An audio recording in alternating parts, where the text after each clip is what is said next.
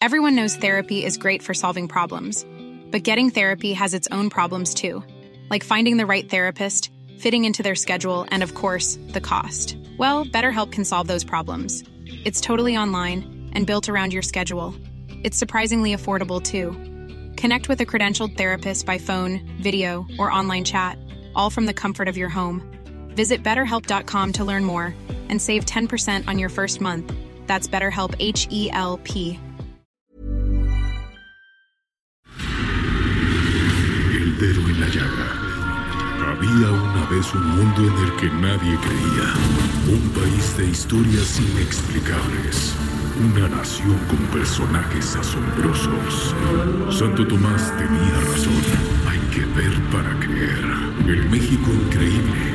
Las verdades que duelen. La voz de los que callan. El dedo en la llaga. Infórmate, diviértete, enójate y vuelve a empezar.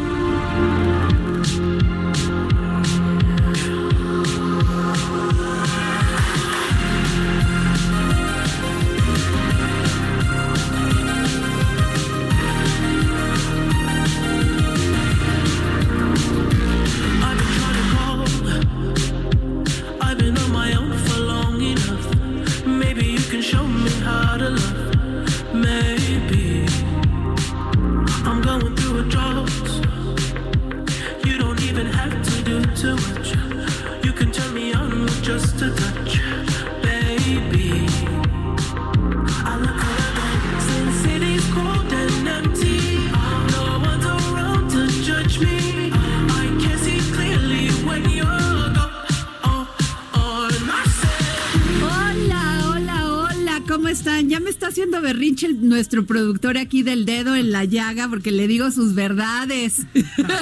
Los saludo con mucho gusto este martes 28 de enero del 2020. ¿Qué canción estamos escuchando, Oscar Sandoval? Estamos escuchando nada más y nada menos que Blinding Lights eh, del cantante canadiense The Weeknd y es el sencillo más reciente de este cantante que la semana pasada lanzó el videoclip de esta canción.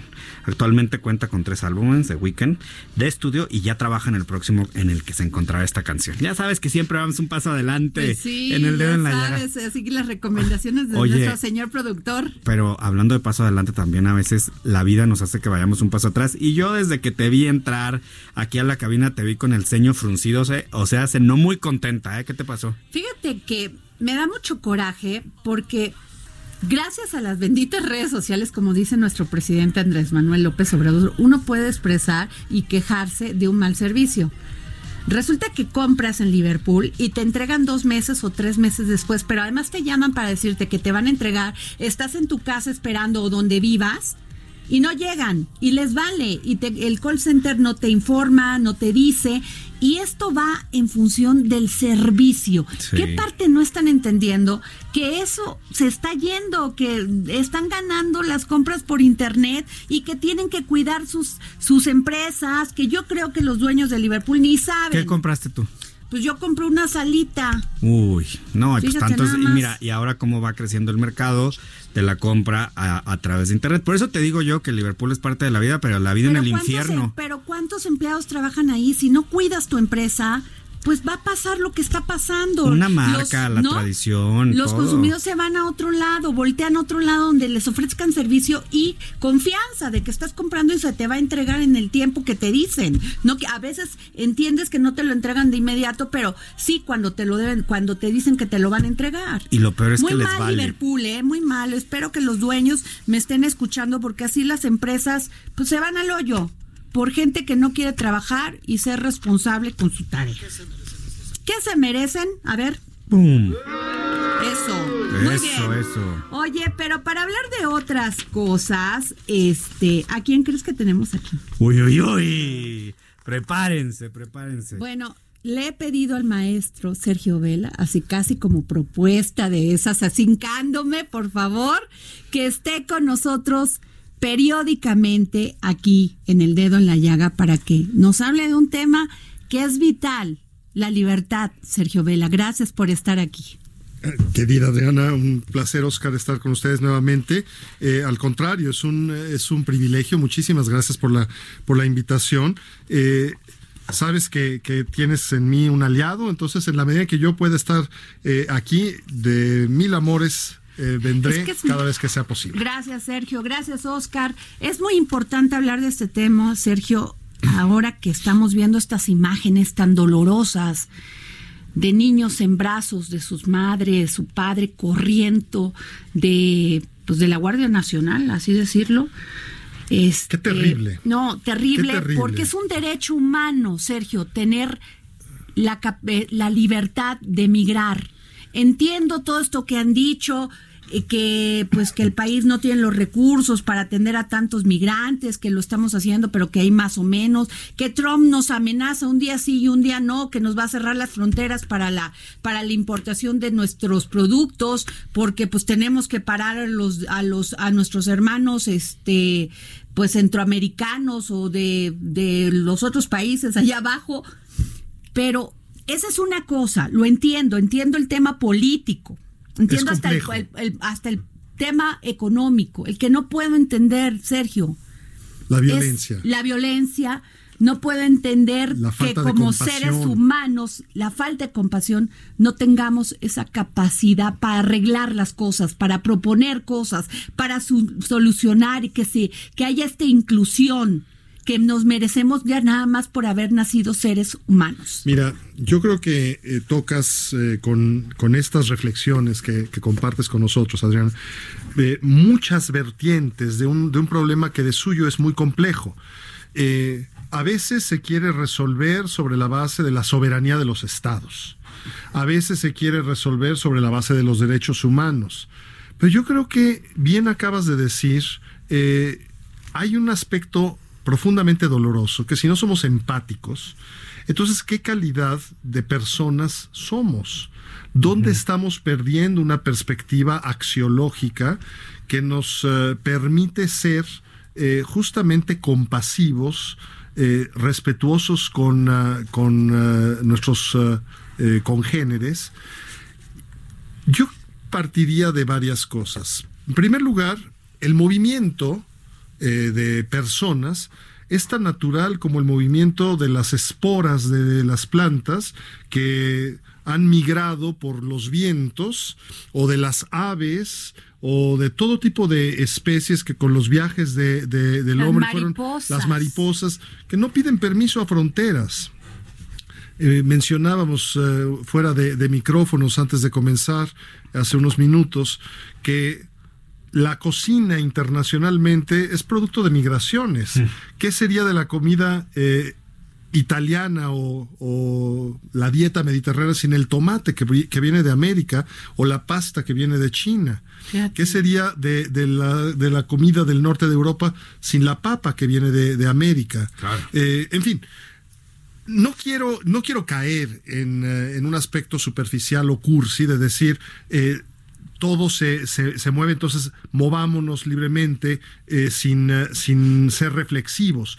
Creo que hay que ser reflexivos. La mayor parte de la gente está arraigada a un territorio y querría vivir en su terruño bien. Claro, o sea, no veo a alguien gente- tomando decisiones de salirse si está bien. La gente que se marcha es porque tiene Claro. que mejorar su calidad de vida. El deseo de ser mejores. Pero aquí hay una, una cosa, Oscar, que es terrible. México lleva décadas exportando, por así decirlo, Uf, población que no haya en eh, sus eh, eh, terruños, en sus co- eh, regiones y comarcas, medios suficientes de vida y de prosperidad. Y entonces eh, hemos tenido este discurso absolutamente legítimo de defensa a nuestros migrantes, fundamentalmente hacia Estados Unidos, que ha tenido un doble discurso profundamente hipócrita, porque porque de- desde la época de la Segunda Guerra Mundial, al contrario, se llamaba a los, en aquella época se les llamaba los braceros, porque eran brazos para la industria, porque los varones estaban en los frentes de batalla. Claro. Entonces, en las industrias se necesitaban manos, eh, manos capaces de, en el campo, en, eh, en, eh, todo Sí, tipo que de, de hicieran la chamba que ellos no podían así hacer. es. Entonces, eh, empezó un fenómeno migratorio que después eh, se convirtió en mucho más eh, importante porque México no alcanzaba a dar oportunidades o no ha alcanzado a dar oportunidades de desarrollo a toda su población. Y entonces reclamamos un buen trato hacia nuestros migrantes, pero, pero propinamos un maltrato hacia los migrantes que recibimos. Uy, qué fuerte. Es, gravísimo. ¿Dónde está ese, es- esa, por qué esa doble moral? Eh, ¿Por qué eh, ese doble discurso? Pero además, más gravemente, nos hemos convertido en un tercer país seguro para evitar que esos migrantes lleguen a Estados Unidos. Bueno, y fíjate lo que dijo Porfirio, que además lo callaron con una falta de respeto en el Congreso, Inverosímil. porque el señor se quería parar a, a tomar uso de la palabra, hacer uso, perdón, de la palabra. Escucha esto, Sergio. ¿Somos de facto el tercer país seguro? de facto, obviamente, pues tú ves que lo sacaron a palos y allá lo sacan a palos también ahora. Con Trump es un muro, un muro, lo peor. Ha habido malos tratos, deportaciones durante mucho tiempo, pero no hay golpes de este tipo. Algunas veces a los padres locales lo ha tomado, lo ha agarrado un doble patrón y lo ha golpeado. Una golpiza directa, ordenada por el Estado mexicano, es de una extrema gravedad. Yo sí quiero que la presidente de la Comisión de Derechos Humanos haga una petición, le voy a mandar la petición para ver qué dice, ¿no? Ahora, no quiero que caigamos en un Estado totalitario, no es la idea del partido. Nosotros somos y nacimos un partido libertario, con derecho a la vida humana, con derecho a los derechos de los trabajadores y de los migrantes. ¿Cómo ves lo que dijo don Porfirio? Pues yo creo que está Ahora sí poniendo que don Porfirio sí, Muñoz Ledo. justamente el dedo en la llaga. Eh, es lo que está haciendo. Eh, Es, decir, está eh, llamándonos la, la atención sobre este doble discurso, porque además resulta que México eh, está padeciendo una serie de problemas internos de seguridad muy graves. Se hace eh, una nueva organización. eh, policíaca, la Guardia Nacional, eh, con eh, todos los puntos que podríamos discutir y, y criticar, pero se está convirtiendo ante todo en una policía migratoria, en una policía de frontera, eh, frente a, eh, la catástrofe que tenemos de, de- de seguridad Así en el es. resto del Que territorio es un gran pendiente del Estado pero, mexicano. pero enorme, enorme, porque un Estado que no brinda eh, esos mínimos que son seguridad, salud, educación, en fin, el Estado no tiene por qué, por qué eh, ocuparse de todo. Tú sabes que yo comparto contigo el pensamiento profundamente liberal en el terreno económico y político. Sin embargo, hay cosas que sí tiene que hacer. Es decir, eh, el monopolio de la violencia legítima lo tiene el Estado. Pero eso no es violencia legítima, esto es profundamente inhumano. Estar golpeando migrantes es una cosa terrible. Ahora, el problema, por supuesto, es complejo. Y no quiero pecar de ingenuidad y decir, eh, abramos eh, por completo. eh, no, a ver, creo que hay que reflexionar sobre fenómenos históricos de profunda desunión en el continente iberoamericano. Casi Eso nadie. es fuertísimo, porque no se habla con esas palabras. Eso es, ¿eh? es un tema, Sergio, porque, híjole, no lo quiero decir así, pero nos hemos vuelto profundamente racistas. Sí, y profundamente discriminadores de, de- de nuestros de, de- de nuestros congéneres y sobre todo de quienes histórica y culturalmente están muy cerca de nosotros. Mira, no voy a entrar a, hacer justificación, pero puedo entender que una, una población en eh, un estado europeo eh, se sienta eh, profundamente alterada con eh, las oleadas migratorias eh, que provienen de, de territorios muy distantes y que tienen incluso una idiosincrasia, un idioma, una religión distinta. El tema, por ejemplo, de la islamización europea eh, es muy complejo. Muy. Es muy complejo porque además no tiene que ver nada más con eh, Siria, que es una cuestión profundamente humanitaria, eh, sino también con, eh, con el mercado de armas, donde hay dobles morales y triples y cuádruples discursos, pero tiene también que ver con un, un pago histórico de la gran eh, oleada de colonialismo eh, europeo del siglo XIX, ¿no? Las antiguas colonias africanas, bueno, en fin, están yéndose hacia las metrópolis las antiguas metrópolis. Pero el caso de Iberoamérica es verdaderamente catastrófico. Pensemos en esto. Cuando México estamos cercanos a cumplir 200 años de ser nación independiente. Cuando México logra la independencia en 1821, el territorio mexicano va desde Utah eh, hasta Panamá. Ajá. Panamá pertenecía a Colombia, que Bolívar quiso hacer la Gran Colombia, incluyendo a Colombia, Ecuador, Venezuela y Bolivia. Con el imperio de Agustín de Iturbide, el territorio mexicano abarcaba pues hasta Costa Rica, frontera con Panamá.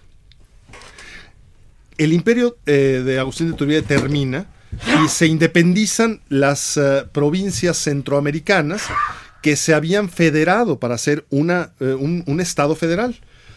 Y después ellos mismos tienen una serie de problemas y se convierten en cinco repúblicas pequeñas. Después Panamá se escinde de Colombia. Colombia, Venezuela, Ecuador y Bolivia se separan. Uruguay se separó de Argentina. Eh, Chile peleó con, con uh, Bolivia, perdió territorio junto con, con Perú. Eh, Bolivia perdió territorio frente a, Perú y, y- Chile. Es decir, historia del continente y del orbe iberoamericano es una historia de profunda desunión facciosa. Fíjate.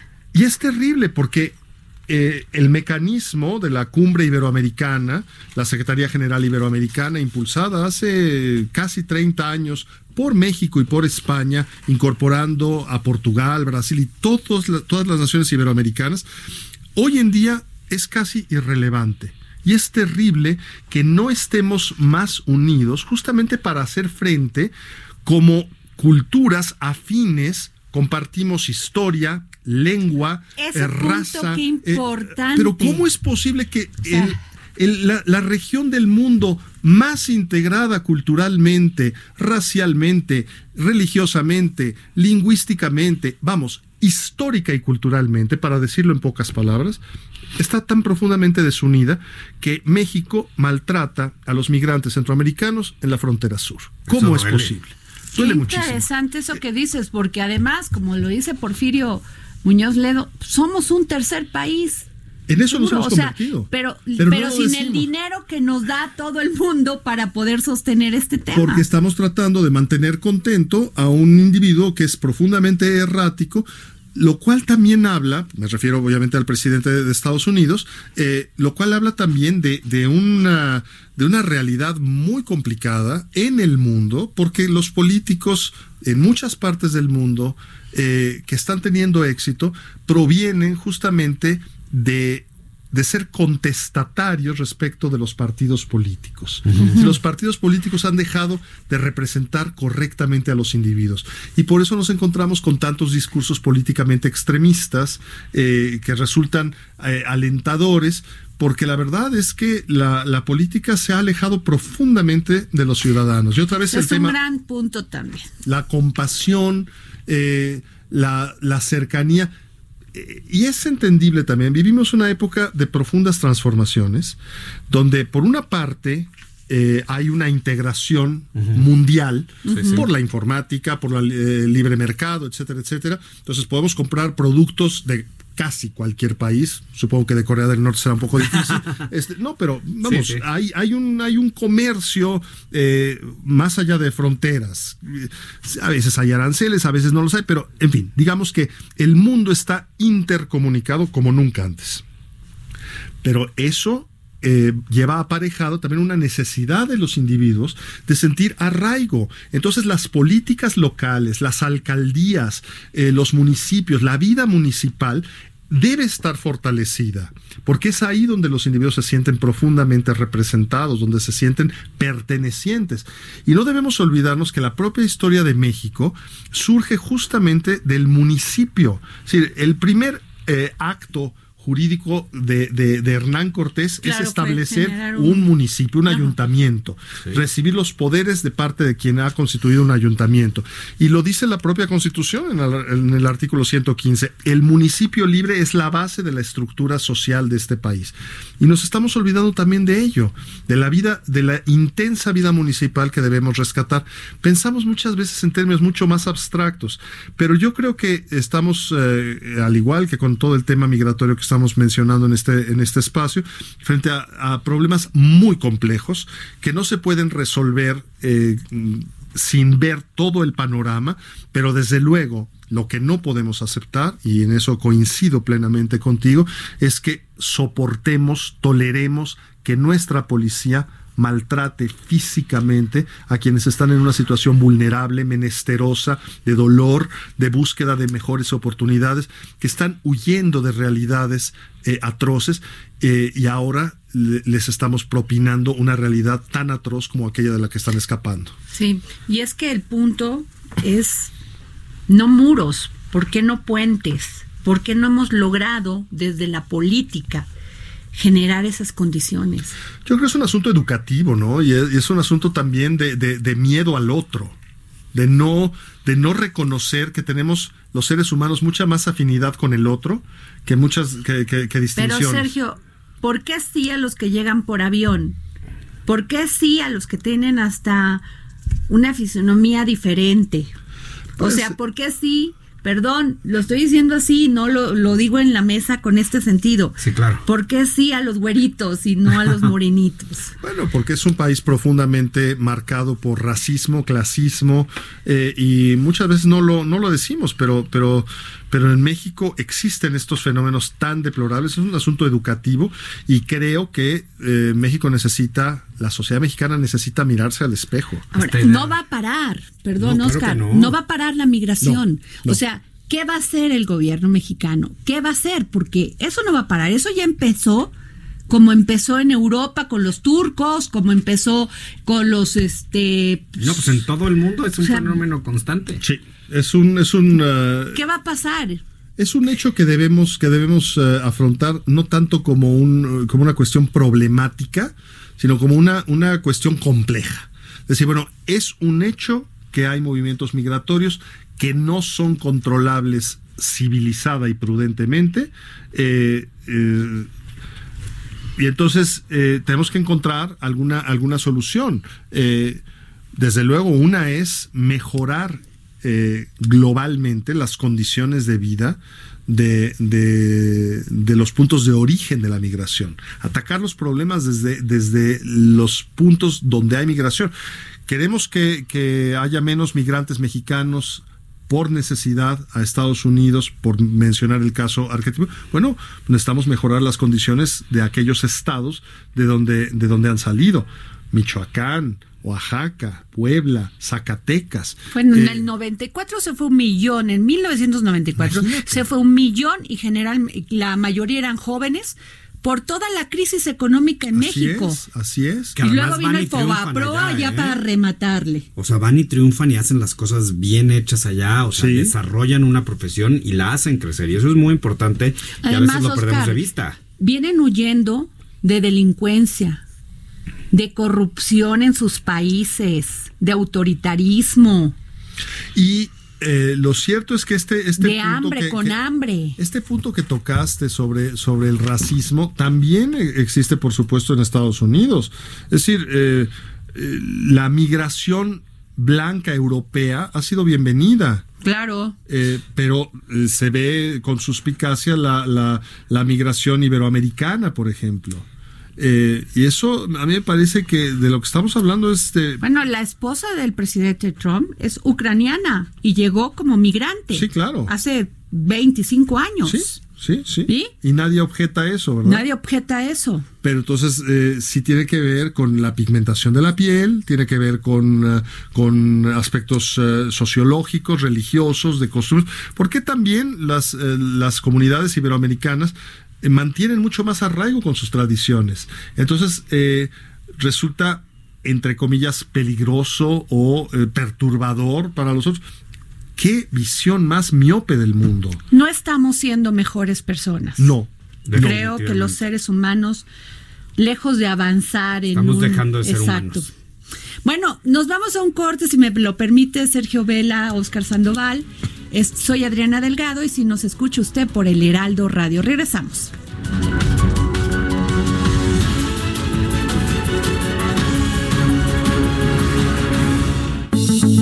Sigue a Adriana Delgado en su cuenta de Twitter, arroba Adri Delgado Ruiz. Además, te invitamos a enviar tus opiniones y comentarios en texto o por mensaje de audio a través del WhatsApp al 55 25 44 33 34. Y si quieres escuchar El Dedo en la Llaga del Heraldo Radio en cualquier momento y donde quiera que te encuentres, descarga el podcast disponible en Spotify y iTunes.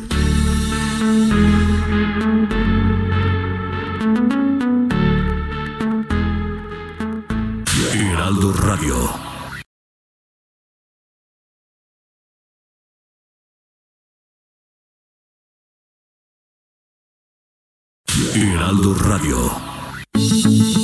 Adriana Delgado en su cuenta de Twitter, arroba Adri Delgado Ruiz. Además, te invitamos a enviar tus opiniones y comentarios en texto o por mensaje de audio a través del WhatsApp al 55 25 44 33 34. Y si quieres escuchar El Dedo en la Llaga del Heraldo Radio en cualquier momento y donde quiera que te encuentres, descarga el podcast disponible en Spotify y iTunes.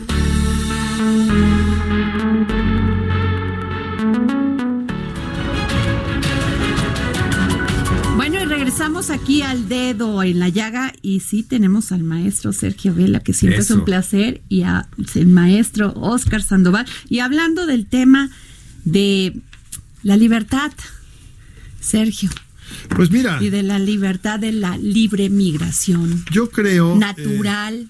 Sí, mira, a lo largo de la, de la historia, yo soy un estudioso de la historia y creo que eh, podemos aprender mucho de nuestra realidad presente si sabemos qué ha ocurrido antaño, no porque las cosas se repitan igualmente, sino porque la naturaleza del ser humano es esencialmente la misma.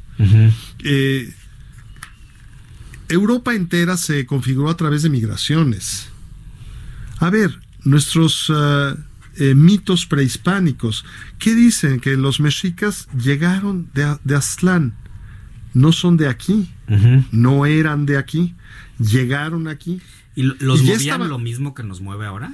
Yo creo que básicamente sí. Yo pero- creo que sí, básicamente mejorar las condiciones de vida.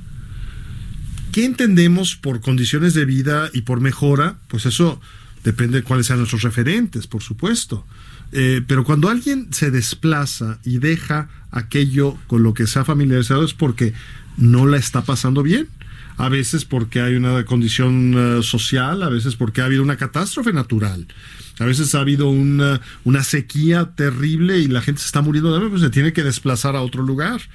Entonces, si no vemos el fenómeno migratorio de seres humanos como, eh, como un fenómeno estrictamente humano e histórico, entonces no estamos entendiendo la naturaleza de, de- A de- eso de este voy, caso. es que ese es el punto. Claro. Sergio, ese es el punto.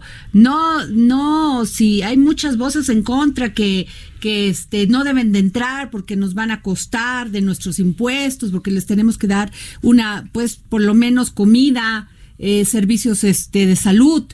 Ayer, Adriana, se cumplieron, se cumplieron 75 años de la liberación de Auschwitz.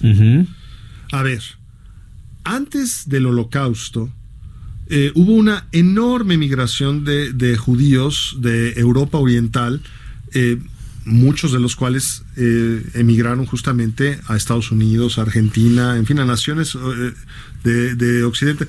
La gran población judía estadounidense proviene fundamentalmente de antes de- Claro. de, la, de la Segunda Guerra Mundial. ¿Por qué se fueron? Bueno, porque eran maltratados, porque no tenían eh, condiciones de desarrollo. Antes de que, de que se hiciera eh, toda una maquinaria de muerte por parte del régimen criminal de los nazis, ya había habido muchísimas persecuciones, los pogromos eh, de, de los zares, etcétera, etcétera. Entonces, Es que- clave eso que estás diciendo ahorita, Es que- ¿eh? porque luego es, creemos Pero que supongo- la historia Bueno, se el hizo mismo. Moisés. Bueno, por Dios, a, a- a ver, eh, a lo largo de, de- de la historia vamos a encontrar infinidad de ejemplos que explican la necesidad de los seres humanos para desplazarse de un territorio al otro. Y entonces, ¿qué? ¿Vamos a resolver esto a macanazos? Maltratando. Pero es que no va a ser la solución, ni siquiera vamos a resolverlo porque no se va a resolver, la Pero gente va a seguir migrando. Pero tú dijiste algo que, que a mí me conmueve mucho y celebro que lo digas. No estamos siendo mejores seres No, humanos. eso es lo que yo Y yo digo, bueno, necesitamos compasión.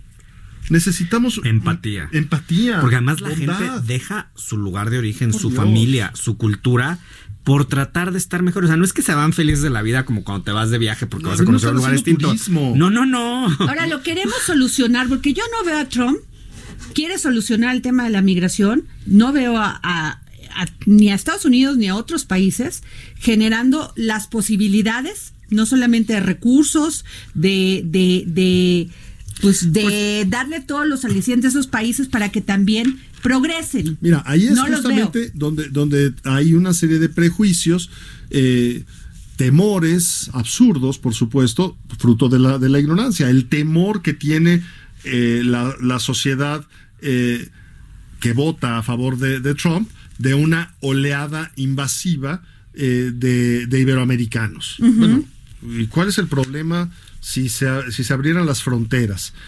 Eh, La gente tiende a volver a sus, a sus raíces Claro. si hay buenas condiciones. Entonces yo creo que, eh, por ejemplo, desde que se firmó, se firmó en el, en el año, o sea, bueno, se puso en, en, en vigor en el año 94 el eh, famoso Tratado de Libre Comercio, eh, hoy el acuerdo eh, comercial con las modificaciones que, que ha tenido, Estados Unidos se reservó el tema migratorio, es decir, eh, la idea de que haya un libre flujo de, de mano de obra, libre flujo de trabajadores de una- un estado a otro, de Canadá a México, de México a Estados Unidos, de Estados Unidos a Canadá, etcétera, etcétera, eh, no ha sido posible. Sin embargo, yo estoy seguro que si se hubiera hecho una política de fronteras abiertas como la, la tuvo la Unión Europea, sí, por supuesto que la gente... eh, De inicio hubiera habido mucho, sí, ¿no? y la gente habría regresado porque habría logrado una integración económica más homogénea, más pareja y la gente busca sus raíces.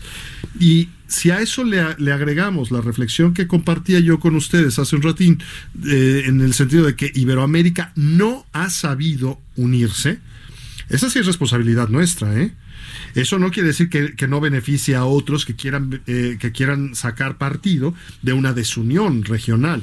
Por supuesto que, por ejemplo, Estados Unidos se ha visto favorecido por una desunión iberoamericana. Porque aparte hasta nos da penita tener el liderazgo respecto a Latinoamérica, ¿no? Cuando oye, Pero México pues somos lo lo, que abandonó. somos. Abandonó Lo abandonó, el- sí lo tuvimos en un tiempo Abandonó y el- generamos estas, estas causas precisamente de los derechos humanos. Fíjate, cuando, cuando ocurrió el, la firma del Tratado de Libre Comercio, en la época eh, del gobierno de, de Salinas de Gortari, al mismo tiempo, en esa misma administración, se propició el establecimiento de la cumbre iberoamericana. Era como, eh, como el anverso y reverso. Muy bien, nos vamos a integrar económicamente con Estados Unidos, muy bien, pero vamos a tener una integración política mucho más intensa con el orbe iberoamericano. Y ahí eh, fueron básicamente Salinas de Gortari, Felipe González y Juan Carlos eh, I quienes eh, lideraron eh, esa, esa integración. Al cabo de unas, eh, de unas décadas, eh, aquello eh, se ha convertido prácticamente en otro de tantos aspectos de desintegración, de pugnas por cuestiones ideológicas, porque los gobiernos de izquierda eh, en Sudamérica eh, están en contra de los de derecha, porque, en fin, todos sabemos que, que a lo largo de, de- estas décadas de, historia, ha habido una enorme polarización. Sí, y mientras tanto, los seres humanos están eh, pagando esa, esa desunión. Es muy grave lo que está pasando. Yo creo que tendríamos que, consolidar un gran orbe iberoamericano que permitiera un, un flujo de, de personas como de mercaderías. eh, y creo que la naturaleza de las cosas está en la libertad, la libertad de movimiento, la libertad de comercio, la libertad de trabajo eh, y bueno, la- al mismo Es tiempo que entonces, ¿dónde está la libertad del ser humano? pues está, eh, está amenazada una y otra vez por las fronteras, por los pasaportes, por las visas. Y además etcétera, lo que etcétera. se gasta en la migración es terrible. Ya Es podríamos terrible. haber puesto, ya podríamos haber utilizado ese dinero, lo que gasta Estados Unidos, nada más en pasaportes, en reglas. Yo creo que, eh, a ver, una cosa es el tema de seguridad y otra cosa es ver moros con tranchetes. La verdad es que eh, aquí no hay problema de, de- de- de seguridad, es, es- son problemas de otra, de otra índole. Sí, sí. Evidentemente, eh, no es que México pueda acoger eh, y darles calidad de vida a todos los migrantes que No, lleguen. pero es que no estamos pero diciendo no estamos eso. exactamente. Fíjate, no ni es siquiera eso que se- se está no es el punto. El no, punto no se está es planteando eso. que no estamos creciendo como seres humanos, como, como país. O sea, el país no está generando las condiciones ni siquiera para poder avanzar en un tema de libertades. Y es muy grave, Adriana, De querida, lucha de que, libertad. que- que nos volvamos eh, indiferentes al dolor. Es Eso que eso es- me Uy, preocupa. ahí es que estamos, me ¿eh? Es preocupa, me preocupa y habrá personas que nos están escuchando en este momento y que a lo mejor no piensan igual, pero digo, te levantas con una imagen, una imagen, ya sea en las redes sociales o los medios, donde está una señora cargando un niño, o el niño llorando en su pierna, o el niño que murió en un río. Es horrible. O sea, y además todos los días nos levantamos con imágenes de violencia. Hemos eh, ¿Qué, les- asumido... qué le platicas? ¿Qué le dices a tu hijo? ¿Qué le dices a, un- a tu hijo que tiene cinco años? ¿Qué estás haciendo tú para no generarla?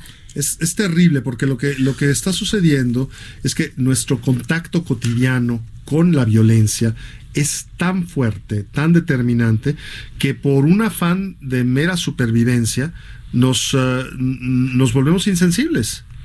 Eh, Estamos ciegos por frente una, a la por una- violencia, una ¿no? especie de, de- de autoprotección, es decir, ya no quiero, eh, bueno, sí, o- otro muerto, eh, otro decapitado, otro descuartizado, otro quemado, otra mujer violada, Y otra... fosas es llenas, Sergio, Bueno, fosas llenas en Veracruz, Eh, en Guadalajara, en la Jalisco. violencia contra las de- mujeres, De, Adriana, 300, es- cu- de 300 cuerpos en una fosa y no pasa nada. Y no pasa nada. O sea, y muchos desconocidos que ni siquiera vete a saber si no son de esta gente que viene y que los son este la carne de cañón para el narco. man. Bueno, Sin identidad. A ver, hace Sin unos identidad. años el tema de la, de la guardería con niños quemados. Eh, a ver, si eso no, si eso no Los simbra y no altera una sí. sociedad completamente, entonces qué indolencia eh, se, ha, se ha establecido en una sociedad eh, como, como norma de conducta, ya dejar pasar, bueno, se llamen no, como se llamen, niños calcinados en sus coches en Sonora. es un horror. Se llamen como se llamen. O sea, si no te toca ese tipo de cosas que pasan todos los días en este país, pues qué esperanza tenemos Pero de sí es nosotros un mismos. llamado al gobierno, o sea, a, a- a- a Pero ver sobre qué todo- soluciones. sobre todo a no van a solucionarlo callando a Porfirio Muñoz Ledo los diputados en la Cámara. Eso es, O sea, eso es fíjate que estuvo terrible. Gravísimo. No lo dejaron ni hablar, le, decía, le pedían que se bajara. Imagínate. A un parlamentario como Porfirio Muñoz Ledo. Nos puede caer bien o mal. Podemos estar a favor o no, en lo que dice. eso. Pero el punto lo iba a poner ahí para hacer una reflexión. Sí. Una Y no, lo, y no le permitieron, ya no solamente malos seres humanos, sino intolerantes. Qué grave. No, es que... Qué grave. Y ese tú, porque tú además has manejado mucho estos temas. El tema de las libertades, el- la respuesta liberal, independientemente de la economía, sino como seres humanos. Yo creo que debemos, ¿No? debemos Totalmente. luchar justamente eh, porque no se nos imponga una eh, idiosincrasia, una ideología, ni tampoco una realidad que nos vuelva justamente impermeables, eh, insensibles, que no nos toque las fibras más, eh, más hondas, el dolor de los seres humanos que están buscando Pero ahora, vivir mejor. ¿por dónde empezar? Eh, Obviamente por uno mismo, ¿no? O sea, ¿dónde, ¿dónde empieza esta defensa de la libertad?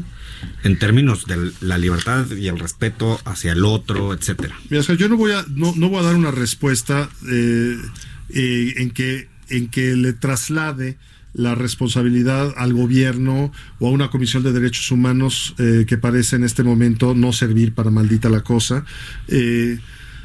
Más bien yo creo que lo primero es que como individuos vayamos sumando conciencia y que de veras organicemos desde la sociedad civil libremente la respuesta que tenemos que dar empática hacia los seres humanos que están en pos de un mejor futuro. ¿De ¿A qué me refiero? Desde eh, ayudar a establecer campamentos humanitarios, eh, es decir, algo que vaya transformando a nivel individual de un individuo que se preocupe por otro individuo o por tres individuos. De poco en poco se va haciendo un movimiento y claro que que, que, no nos habituemos a que porque hay tanta violencia, esa es la normalidad en la que debemos vivir. No es posible que aceptemos es que ello. Lo peor, Ahí Sergio, sí tenemos que exigir. Es que ya parece que ya es parte, nos autocensuramos, nos autoimponemos. Qué cosa tan espantosa. Ya, o sea, adiós, nos Pero autocensuramos, ya no queremos decir las cosas. Nos autoimponemos. O sea, nuestra como individuos entiendo entiendo que haya un repliegue digamos no queremos ver eso porque como como individuos tampoco tenemos el, los medios eh, para poder hacer frente a esa realidad que nos avasalla y que nos que nos vulnera no pero lo, lo cierto es que como individuos sí podemos organizarnos con otros individuos. Yo creo profundamente que la respuesta a todo esto es la organización civil. En, en la vida cívica por eso hago una defensa siempre de la vida municipal, de la identidad de las personas que comparten creencias y valores. Eh, y uno de los valores fundamentales eh, de, de, de, Occidente es justamente el ser empático con los, uh, con, uh, con los congéneres. Es decir, con otros seres humanos. Pues lo tenemos que hacer. El gobierno tiene que pensar, los políticos tienen que pensar cuál va a ser la solución, porque no va a parar. Esto no Esto para. no para. Esto y no menos, para. fíjate, tuvimos al secretario de, de Agricultura, uh -huh. ¿no? Víctor Villalobos hace como dos semanas, y nos comentaba que los países latinoamericanos tienden a ser la gran potencia alimentaria claro. por todo el tema de el cambio climático sí. y todo el tema. Y aquí va a haber agua y están las condiciones propias clima, de clima. ¿Qué va a pasar? Vamos a cerrar, ¿cómo vamos a cerrar el mar? Porque nosotros estamos llenos de, de, de agua y de frontera. ¿Qué vamos a hacer? No, es, es, es un hecho o sea, que... que ¿qué, la... ¿Qué país le vamos a dejar a nuestros hijos en 20 años? No, bueno. ¿Que se maten? La idea, de, la, la idea de las sociedades autárquicas, cerradas, mirándose al ombligo, como se diría en España, es decir, eh, estando sí, sí. simplemente aislados del resto del mundo, es, es una barbaridad, es una catástrofe. La humanidad ha dado pasos adelante cuando se ha integrado. Eh, históricamente, bueno, los intercambios comerciales son justamente eso. Eh, tengo excedente de producción. Las ideas, de la creatividad. Y, y, junto con el intercambio comercial viene, por supuesto, la revolución de las ideas. ¿Cuándo una sociedad puede dedicar eh, su tiempo a reflexionar, a profundizar en el conocimiento, sea humanista, filosófico, tecnológico, científico, etcétera, etcétera? Bueno, cuando tiene satisfechas ciertas necesidades fundamentales. Eh, Europa, cuando recuperó la, vida eh, urbana, y consecuentemente la, vida municipal, después de las oleadas de invasión, me estoy refiriendo grosso modo hacia el año 1100, etcétera, ¿Qué, ¿Qué, empieza a surgir? Hay excedentes de producción. Claro, el florecimiento. Eh, y entonces hay intercambio comercial. Los comerciantes que hicieron, bueno, se organizaron como gremio para que pudieran intercambiarse mercaderías en Lübeck, eh, con Atenas, con uh, Venecia, con Sevilla, etcétera. ¿Por qué? Pues porque no existían las organizaciones eh, Oye, políticas. Claro. El mismo Alemania. Claro. Alemania con la con la caída del muro de Berlín empezó a florecer Alemania. Así es. Entonces, eh, debemos saber que, que, lo natural es ese movimiento y que no podemos eh, eh, prosperar como, como, especie humana si no, si, no, lo facilitamos. Así es. Bueno. ¿Qué creen? Tenemos una llamada muy especial. Venga, venga. Porque tenemos en la línea a Guillermo Arriaga, Premio Alfaguara 2020. Muy buenas tardes, Guillermo. Hola, ¿qué tal? Buenas tardes. Pensé que ya no lo íbamos a lograr de tenerte aquí en el dedo en la llaga. No, estoy con mucho gusto. Guillermo, está con, conmigo el maestro Sergio Vela y el maestro Oscar Sandoval, que te queremos preguntar, preguntar porque además eres un orgullo nacional. Ah, muchas gracias, me siento muy honrado por lo que dices. No, pues sí, claro. Muchas que felicidades, sí. Guillermo. Qué gusto saludarte. Nos urge que sea Igualmente. 19 de marzo, ¿eh? Para Ah, que, muchas para que este, podamos adquirir tu novela Salvar el Fuego, con la que Sí, ganaste el este- premio, obviamente. Pues le he trabajado mucho esa novela, llevo cuatro años y medio. Cuatro años, Guillermo. Que se dicen fácil. ¿Se cortó?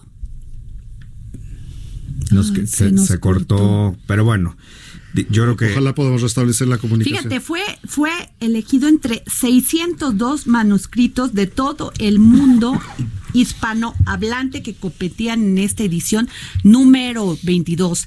El jurado destacó la forma en que el texto ganador narra con intensidad y dinamismo una historia de violencia en el México contemporáneo, donde el amor y la rendición, rendición aún son posibles. siempre, siempre posible. ¿Sí? Pues, ¿cómo la ven? A ver, ¿ya lo tenemos o se nos fue? Oye, Híjole. yo creo que Adrián es importante para el eh, público radio escucha eh, que reconozcan en eh, Guillermo Arriaga al gran guionista de cine, eh, justamente Amores Perros es uno de, los- de las- Maravilloso. de las películas con un guion Bueno, yo desde ahí lo empecé un, un a guion amar. Me declaro deslumbrante. fan de Estremecedor, Guillermo. A ver, la Sí, sí, tenemos, sí. Guillermo. Aquí estoy, perdón. no te nos vayas, Guillermo. nada. No, no, no, perdón. Oye, Guillermo, cuatro años se dicen fácil, pero mira, obtuviste al final el reconocimiento. Esos cuatro años no fueron de nada. No, estoy muy contento. La verdad es un premio que siempre, al que siempre aspiré y poder haber eh, eh, conquistado el, el galardón, pues la verdad me tiene muy contento. Muchísimas Muy, pero felicidades. muy contento. Muchas gracias. Y, y, y te decía ¿no? que se perdió la, la comunicación en ese momento. Fue un proceso de reescritura eh, diario. Eh, le, le consta a mis amigos y a mi familia que estoy entre 8 y 12 horas cada día. No tengo vacaciones, incluso cuando voy a algún lugar, eh, dedico por lo menos cuatro horas. Estuvimos en Egipto hace dos meses y en Egipto a las tardes después de la- las vueltas por las pirámides y, y los tours a trabajar en la novela. Es casi una adicción la que tengo por, por escribir y por Esto que mencionas, Guillermo, eh, yo creo que justamente lo que, lo que da cuenta es de una vocación muy acendrada, de una pasión. Es algo que, que no puede uno dejar de hacer cuando uno ama profundamente lo que hace y la vida creativa así es. Eh, así que no sabes cómo, cómo celebro de veras y creo que somos muchos los que, los que te felicitamos de todo corazón y estamos muy contentos porque, porque hayas obtenido este reconocimiento. Merecidísimo, No, Guillermo. No, no, muchísimas gracias. Este, la, la verdad, Sergio, que he estado, he estado en esto ya desde hace muchos años, desde los 18 años he estado escribiendo. Y bueno, me, me da gusto que en la literatura, que fueron mis orígenes, yo empecé como novelista, Así es. regresé a la novela y pues otra vez estoy, estoy en, en- en- en escribiendo novela. Esta es la segunda novela que publico en los últimos cuatro años. El Salvaje fue primero, ahora viene Y también en Alfaguara. También en Alfaguara, sí. Fíjate Salvar que, el fuego. qué, qué lindo, ¿no? Oye, em, Guillermo, ¿qué qué es Oscar que Sandoval, Oscar es que no Sandoval. dice su nombre. Me regañan pena. acá, Guillermo. Oye, Guillermo, ¿qué es lo que a ti te enamora y te conquista de salvar el fuego? Pues mira, creo que eh, la posibilidad de, de hacer una obra arriesgada es lo que a mí más me interesó de esta obra, hacer algo arriesgado, hacerlo a muchas voces, que cada voz tuviera su distintivo, desde alguien que escribe con una gran corrección gramatical y muy pomposo, al slang más, más pesado del norte y del centro de la República, este, caló muy fuerte. Ah, entonces está narrada en primera, segunda, tercera y hasta cuarta persona. La cuarta persona ya descubrirá cuál es Wow. pero pero y, y van en brincos eh, brincos temporales una historia está narrada en un tiempo otra en otro y otra en otro y, y poco a poco ir ir juntándolas me, me llevó mi, mi trabajo es una estructura creo que lo más complejo que he hecho en mi vida hasta ahora y bueno me da mucho gusto que el jurado del primer Fraguar haya reconocido ese esfuerzo El amor. ¿Qué es el amor para Guillermo Arriaga? Pues yo creo que es lo que permite que seamos sociedad, es lo que permite que el tejido social sea sano, es lo que permite que los seres humanos tengamos diálogo y, y estemos motivados por algo. Y cuando me refiero a amor, me refiero a todos los tipos de amor, filial, fraternal, eh, romántico, e incluso hasta las mascotas, porque hay varios, hay varios tipos de amor. Entonces yo creo que sin, sin amor, eh, pues nos, nos, nos perdemos. Federico de Prusia una vez eh, puso 18 recién nacidos para ver qué idioma hablaban y pidió a las enfermeras que no los tocaran, que no les hablaran, que solo los alimentaran. ¿Sabes qué idioma hablaron los 18 niños? Mm. Ninguno, todos Claro. se murieron. Claro. Hay, un, hay, hay estudios que demuestran que si no hay una relación con lo que llaman los psicoanalistas el objeto, no, no, no, no, no construyes una identidad propia y prefieres morirte. Entonces yo creo que sin amor no, no podemos construir una sociedad, no nos podemos construir como individuos. Y esta es una reflexión sobre el amor en todas sus, sus variantes. Muy bella reflexión, Guillermo. Sí. Guillermo, pe- eh, antes de que nos contestaras la llamada, tú me dices si me puedes contestar esto.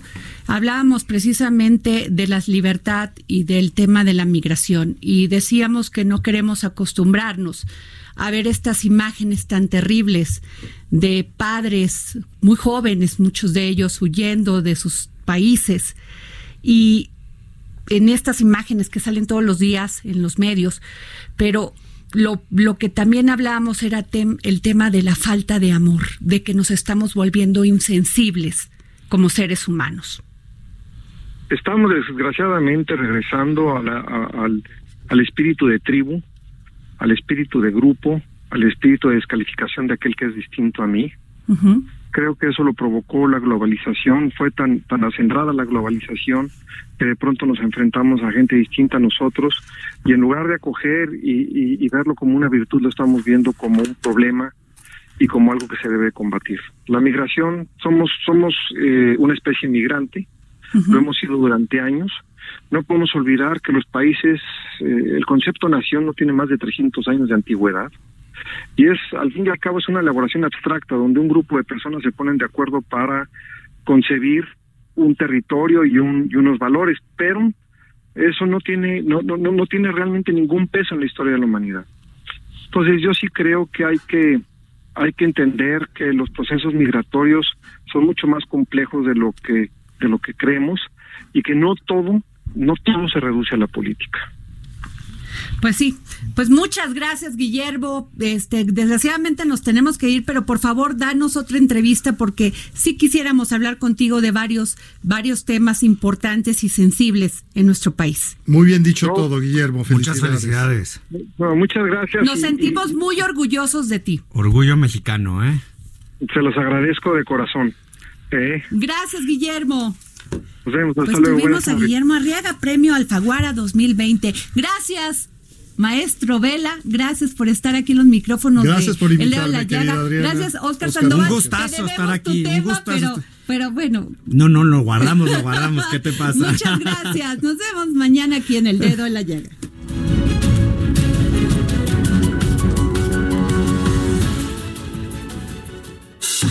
Esto fue El Dedo en la Llaga con Adriana Delgado. Heraldo Radio, la H que sí suena y ahora también se escucha. Imagine the softest sheets you've ever felt. Now imagine them getting even softer over time. That's what you'll feel with Bowl and Branch's organic cotton sheets. In a recent customer survey, 96% replied that Bowl and Branch sheets get softer with every wash. Start getting your best night's sleep in these sheets that get softer and softer for years to come. Try their sheets with a 30-night guarantee. Plus, get 15% off your first order at bowlandbranch.com. Code BUTTERY. Exclusions apply. See site for details.